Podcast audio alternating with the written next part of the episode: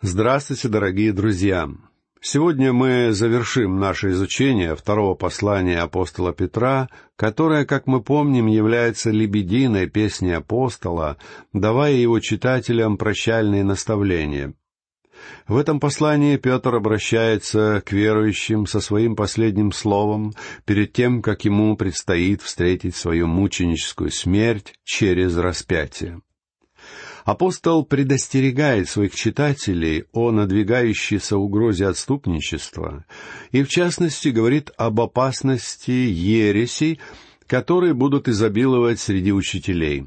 Тем самым апостол старается укоренить веру своих читателей в Священном Писании как единственном средстве обороны против надвигающейся бури отступничества но в то же время он говорит о том возмездии, которое Бог приготовил этим людям. В последней, третьей главе своего послания апостол Петр говорит о том суде, который ожидает этот мир однажды, в будущем. Бог долготерпелив, выдержан, Он никогда не спешит. В конце концов, позади него находится вечность, и впереди его тоже ожидает вечность. Ему не нужно беспокоиться о времени. Для него тысяча лет подобно одному дню, а один день — это тысяча лет.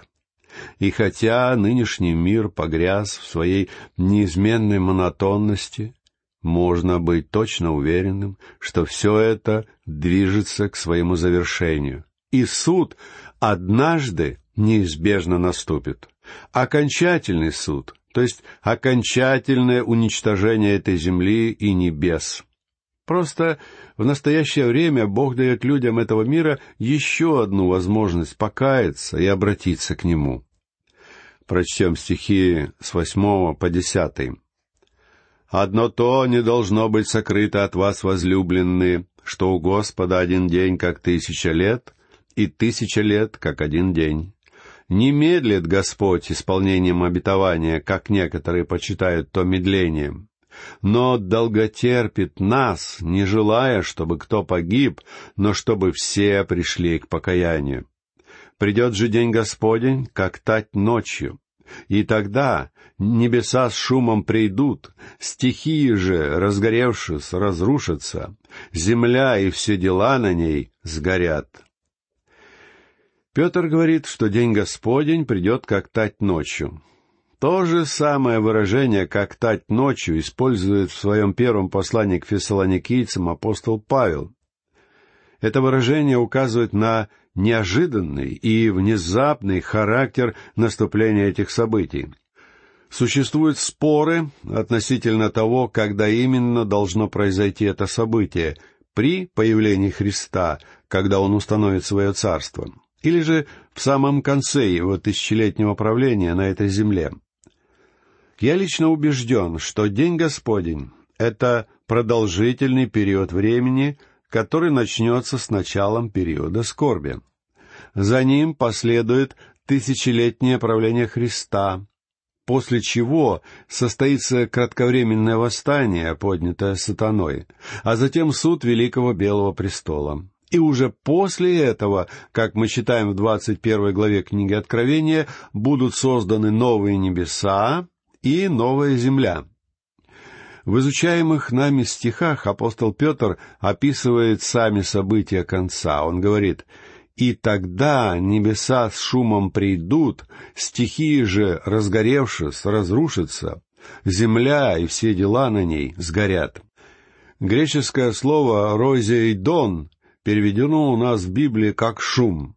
Однако это же слово используется для описания целого ряда различных звуков. Звука полета стрелы, хлопанье крыльев, плеска воды, шипение змеи. Я думаю, что вам доводилось слышать звук взрыва атомной бомбы. В свое время по телевидению часто показывали видеосъемки атомных испытаний. И я должен сказать, что, на мой взгляд, именно это греческое слово «ройзейдон» как нельзя лучше соответствует звуку такого взрыва. Пожалуй, это единственное из известных мне слов, которое наиболее полно описывает данный звук. Петр говорит здесь о стихиях, а по-гречески «стойхион», то есть элементах мироздания, тех крошечных кирпичиках, из которых состоит наша Вселенная. В наши дни мы бы использовали слово «атом», однако слово «стойхион» является в этом случае гораздо более уместным.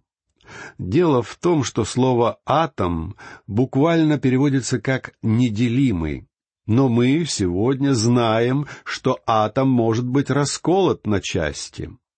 Стихии, разгоревшись, разрушатся, говорит Петр.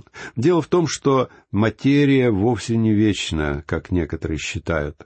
Мы можем разрушить и уничтожить материю, поскольку она может быть преобразована в энергию. Греческое слово «разрушить», глагол «луо», имеет значение освобождать или развязывать. Освободив атомную энергию, человек сумел создать небольшую по размерам бомбу, которая может производить необычайные по своим масштабам разрушения. Сегодня человечество пытается получить доступ к этой энергии, потому что нам приходится жить в мире, который истощил свои ресурсы.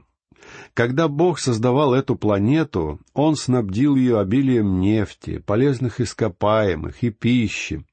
Но человек, будучи поселен на эту землю, повел себя так, словно ему нет дела до судьбы собственной планеты. Мы загрязнили окружающую среду, мы истощили ее кладовые, мы живем так, словно после нас не должно быть ничего. Но на наше счастье еще существуют источники энергии. Крошечный атом таит в себе потрясающую энергию. Однако я хочу сказать вам, что когда однажды Бог уничтожит эту землю, это будет нечто поистине невообразимое.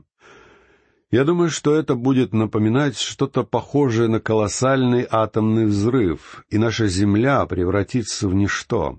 И после этого человек никогда уже не сможет сделать что-то с этой землей, потому что земля и все дела на ней сгорят.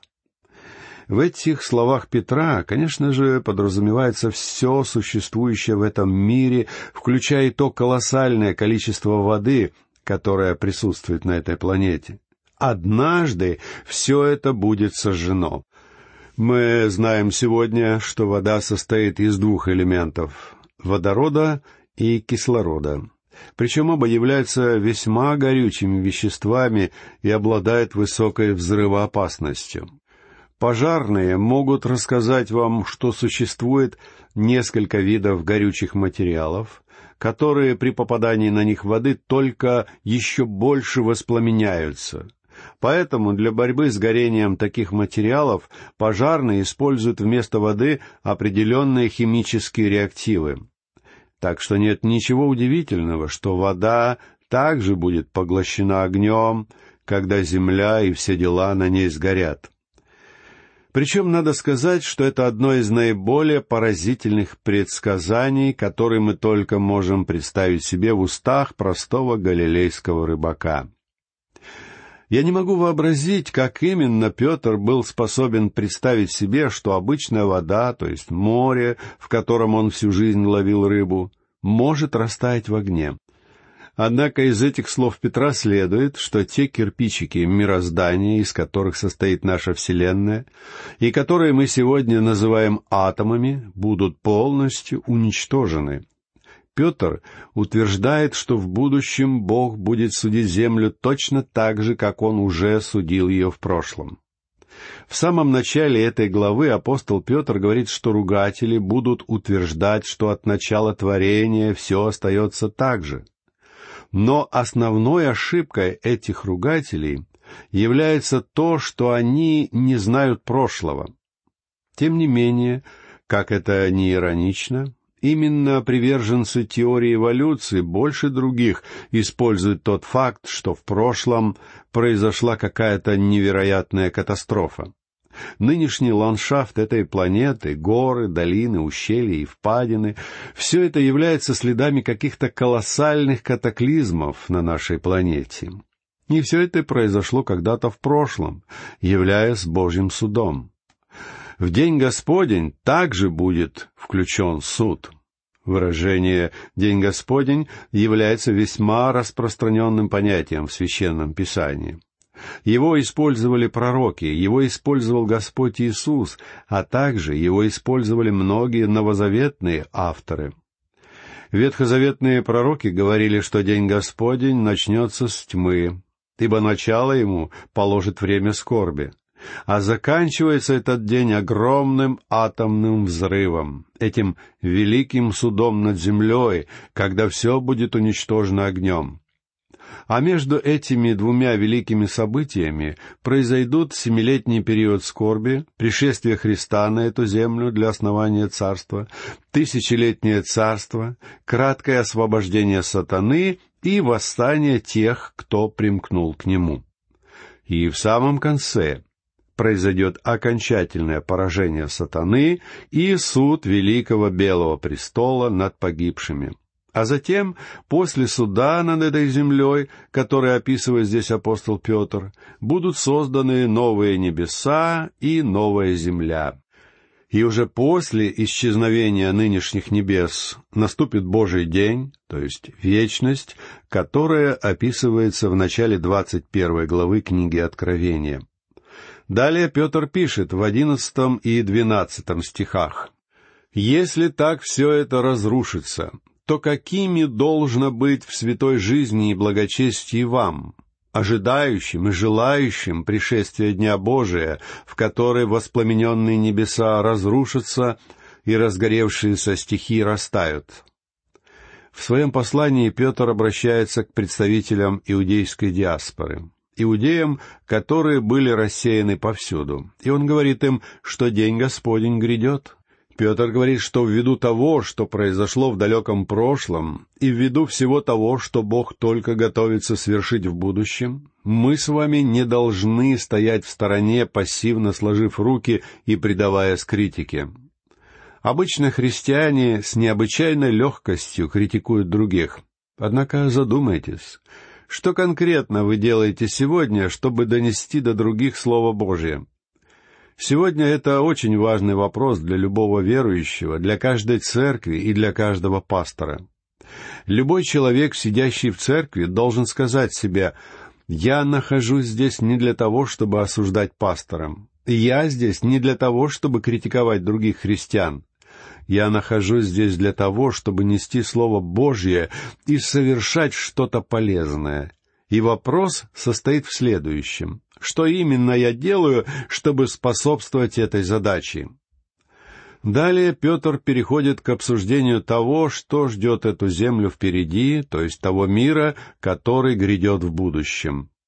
Тот факт, что эта земля будет разрушена, вовсе не означает, что Бог уже закончил свою работу с этой планетой. Точно так же, как эта земля подвергалась суду в прошлом, она будет судиться в будущем. Однако, несмотря на это, ее существование будет продолжаться. Прочтем тринадцатый стих. Впрочем, мы по обетованию Его ожидаем нового неба и новой земли, на которых обитает правда. Сегодня праведность не обитает на этой планете. На земле она находится не у себя дома. Праведности не остается места ни в одной столице этого мира. И в моем городе праведность чувствует себя не на своем месте. Однако на новой земле и на новых небесах будет обитать истинная праведность.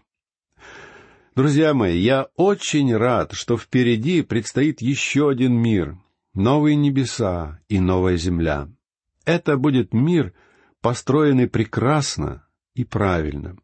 Знаете, мне всегда нравится, когда удается сменить мой старый автомобиль на более новую совершенную модель. И точно так же впереди Бог приготовил новую модель этой земли.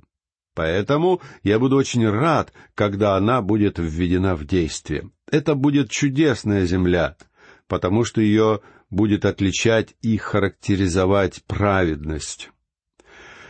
Петр заканчивает свое послание словами прощальных увещеваний для всех верующих. Прочтем четырнадцатый стих.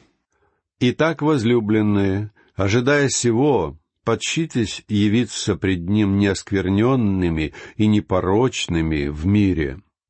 Петр говорит, что поскольку мы знаем, что земля и все то, что сейчас ее наполняет, будет сожжено, мы должны помнить, насколько важна жизнь в святости здесь и сейчас. Мы с вами должны жить святой жизнью в этом мире, жизнью, которая отделена для Бога. Друзья мои, подумайте, что является сегодня действительно самым важным, стоящим и значащим в этом мире сегодня. Что является вашей главной целью и ценностью? Кто-то скажет, что он хочет поднять на ноги своих детей. Это вполне достойная цель. Кто-то скажет, что он хочет обеспечить достойное существование для своей семьи и дать хорошее образование своим детям. Это тоже вполне правильная цель. Но хотя все это, несомненно, является важным, что же является истинной и самой великой целью вашей жизни? Я надеюсь, что такой целью для вас является жизнь для Бога. Если вы живете для Бога, все остальное уходит на второй план, и поверьте мне, все остальное само встанет на свои места. Далее прочтем пятнадцатый стих. «И долготерпение Господа нашего почитайте спасением, как и возлюбленный брат наш Павел, по данной ему премудрости, написал вам». Тот факт, что Бог проявляет терпение, когда откладывает свой суд, дает возможность многим людям обрести спасение.